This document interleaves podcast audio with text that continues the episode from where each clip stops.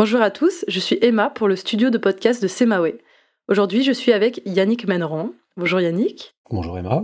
Donc tu es co-dirigeant de l'entreprise Bike Solutions, une entreprise grenobloise d'une quinzaine de personnes spécialisée dans la conception et la construction d'espaces ludiques pour la pratique du vélo et plus particulièrement de pump track et de pistes de VTT. Tu as cofondé l'entreprise en 2007 avec deux autres personnes.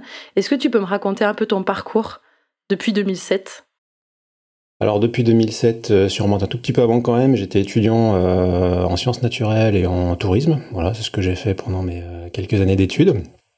À la suite de quoi, bah voilà, j'étais passionné par le milieu de la montagne et du VTT.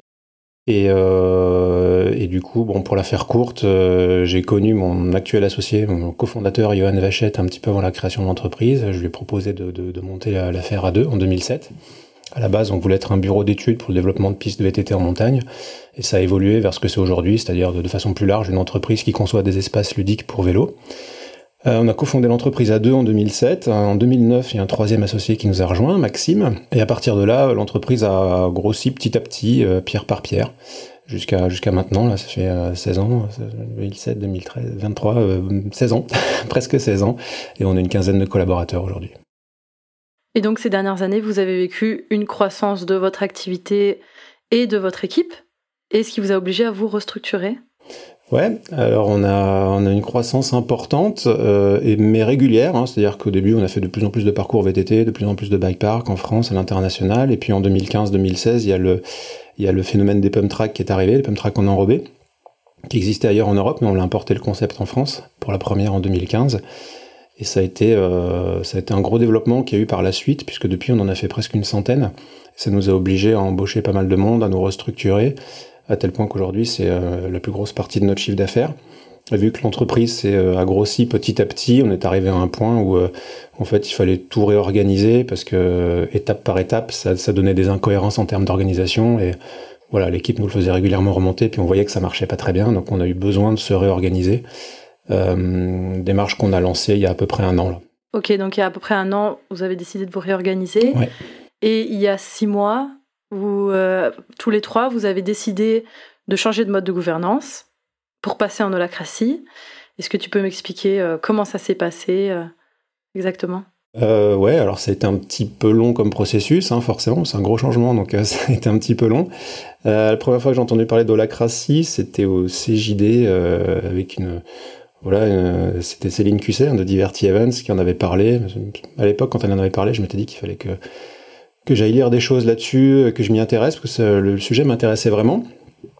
Et donc, euh, je me suis un petit peu documenté sur le sujet, en même temps qu'on se faisait accompagner, nous, pour euh, restructurer un peu l'entreprise. On a été repassé, enfin, on avait, on avait, repris les choses depuis le début, donc écrire une raison d'être, écrire des objectifs stratégiques, voilà, les clients, les partenaires, les salariés, tout ça.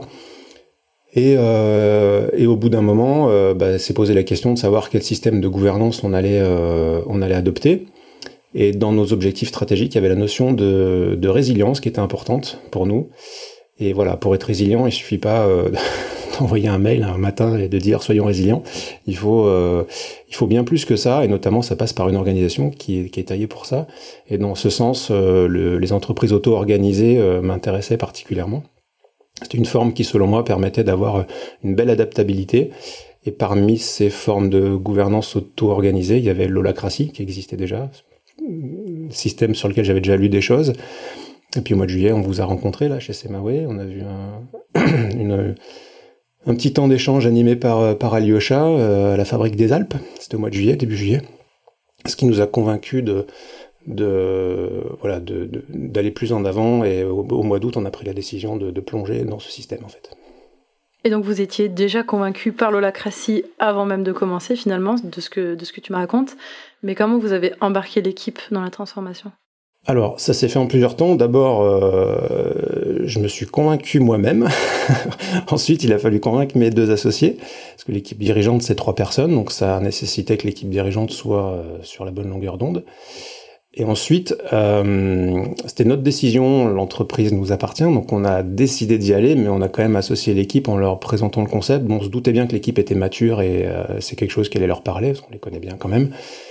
Euh, on a diffusé pas mal d'informations, en tout cas l'information qu'on avait sur, sur auprès de l'équipe en expliquant que voilà, on avait pris la décision d'aller dans cette direction et qu'on allait bientôt euh, faire un séminaire de deux jours avec, euh, avec Semaway qui allait justement nous, nous, sensibiliser sur le sujet, on allait signer la constitution, que ça allait être un gros changement. quoi. Donc on y est allé petit à petit parce que ça, les contraintes de planning ont fait que ça a pris plusieurs, plusieurs semaines. Donc ça s'est fait petit à petit. Euh, aujourd'hui, on est, on est bien content. Et est-ce qu'il y a eu des moments de doute ou des moments d'inconfort ou de difficulté dans le processus d'adoption du système? Euh, Oui, oui, des doutes, oui, euh, forcément. Euh, des doutes bah, personnels déjà, parce qu'au début on se dit bon, voilà, la crassie, on comprend qu'il n'y a plus de dirigeants, et en étant dirigeant, on se dit bah, est-ce que, est-ce que vraiment je suis prêt à renoncer à, un certain confort, à un certain pouvoir? Euh, C'était la première question à se poser en fait. Est-ce qu'on est prêt à, remettre notre autorité de dirigeant vers la raison d'être d'une entreprise? Ce qui n'est pas tout à fait la même chose. Donc euh, voilà, c'était les premières questions à se à se poser. Euh, moi, j'étais convaincu, voilà, que, la raison d'être de l'entreprise est plus importante que, moi ou que mon confort personnel ou que mon pouvoir de dirigeant. Euh, donc moi, j'étais tout à fait à l'aise avec le fait de déléguer, enfin de, lâcher mon autorité. Encore fallait-il que mes associés soient sur la même longueur d'onde. Donc euh, oui, voilà, après en avoir parlé, tout le monde était d'accord là-dessus. Et puis ensuite, ensuite, ensuite, voilà, on a fait ce séminaire avec avec vous, avec pendant deux jours, séminaire d'embarquement. En fait, on a senti que toute l'équipe était quand même bien bien emballée par le concept, par les valeurs qu'il y avait derrière et on a pu euh, on a pu ensuite se former et mettre en place euh, mettre en place toutes les euh, bah, tout ce que vous nous avez appris les réunions les, les, rôles tout ce qui est à mettre en place pour que pour développer l'holocratie dans la dans la dans l'entreprise donc là tu, parles d'orienter l'autorité du dirigeant vers la raison d'être de l'entreprise. Qu'est-ce que ça a changé pour toi d'un point de vue personnel en tant que leader dans l'expression de ton leadership? Euh, c'est apprendre à plus mêler de, de tout et ne plus décider de tout. C'est euh, encourager les autres à prendre leurs propres décisions, encourager les autres à développer leur propre leadership et déléguer, euh, déléguer de l'autorité en fait. C'est euh, même quand on a la réponse à un problème, c'est faire en sorte que ce soit pas nous qui l'imposions, mais qu'elle vienne des autres finalement.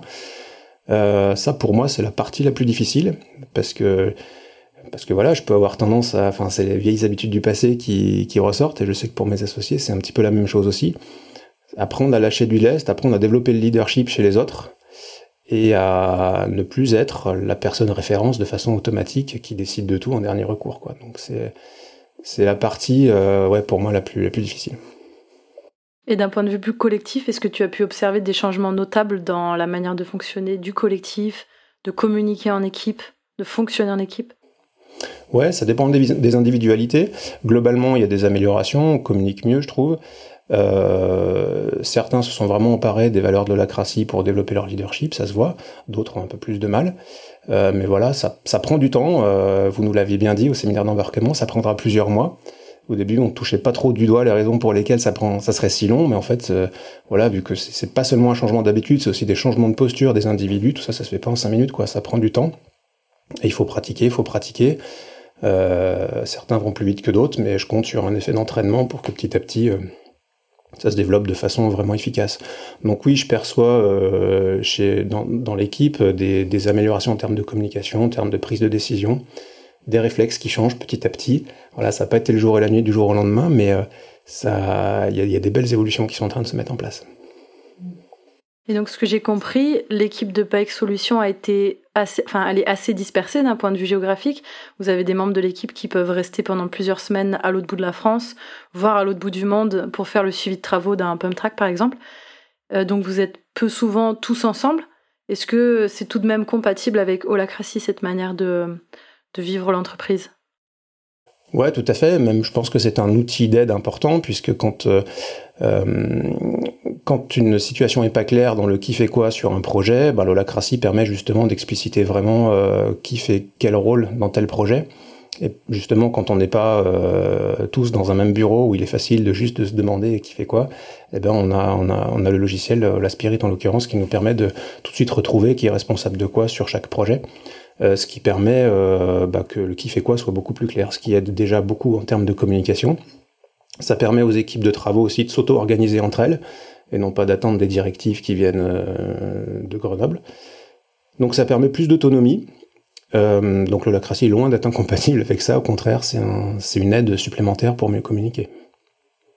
Toi aujourd'hui, avec ton expérience de l'holacratie, qu'est-ce que tu dirais à un leader d'une entreprise qui serait intéressé par l'holacratie en tant que concept ou qu'idée, mais qui ne se sent pas ou qui ne sent pas son équipe prête à franchir le pas je leur conseillerais d'inviter Alyosha chez eux, votre, euh, votre leader chez Semawe. Je pense qu'il est capable de... Pour moi, ça a marché, en tout cas pour moi et mes associés. Euh, entendre parler quelqu'un qui a une pratique mature et qui connaît très bien le sujet, ça peut vraiment aider. Parce que ça a été une des difficultés que j'ai eues pour présenter moi-même le système à l'équipe. On est limité par sa propre connaissance, par les mots, les maladresses qu'on dit. On maîtrise pas le sujet sur le bout des doigts. Donc pour le faire adopter à d'autres gens qui connaissent pas, c'est vraiment pas évident. Donc le mieux, je pense, c'est de le, c'est que quelqu'un d'expérimenté euh, puisse communiquer auprès de cette équipe, puisse répondre aux questions. Par contre, je pense que c'est important que cette équipe ait été sensibilisée au départ par de l'information. Euh, nous, c'est ce qu'on avait fait hein, pendant l'été dernier. On avait envoyé euh, le lien vers la BD, le lien vers des vidéos de, de, gens qui présentent le concept, des vidéos plus ou moins longues. Ça permet au moins de sensibiliser, ça permet à l'équipe de savoir au moins à peu près de quoi on parle et de plonger directement dans, le vif du sujet au moment où l'échange se fait, au moment où l'expert vient, intervenir et parler, euh, et parler du sujet. Donc voilà, ça se ferait en deux temps. Euh, envoyer de l'info à l'équipe pour commencer, et ensuite faire intervenir quelqu'un qui a une vraie connaissance du sujet. Et si malgré ça, ça continue de coincer, euh, peut-être que... voilà, je sais pas quoi dire après. Peut-être que peut-être que c'est pas la bonne méthode nous, nous on l'a senti. Enfin, si on avait senti un gros scepticisme dans l'équipe, je suis pas sûr qu'on aurait, qu'on serait, qu'on, qu'on serait allé vers ce système-là. Même si on avait pris la décision avant, on a pris cette décision en se disant, ça va aller, l'équipe est mature par rapport à ça, il y a déjà une grosse autonomie développée à l'intérieur de l'entreprise, donc ça va marcher, il n'y a vraiment aucune raison pour que ça marche pas. Donc on était confiant, même si c'est vrai qu'on a pris la décision avant de consulter l'équipe. Bien, merci Yannick. Bah, avec plaisir. C'était Emma pour le studio podcast de Semawe. À bientôt.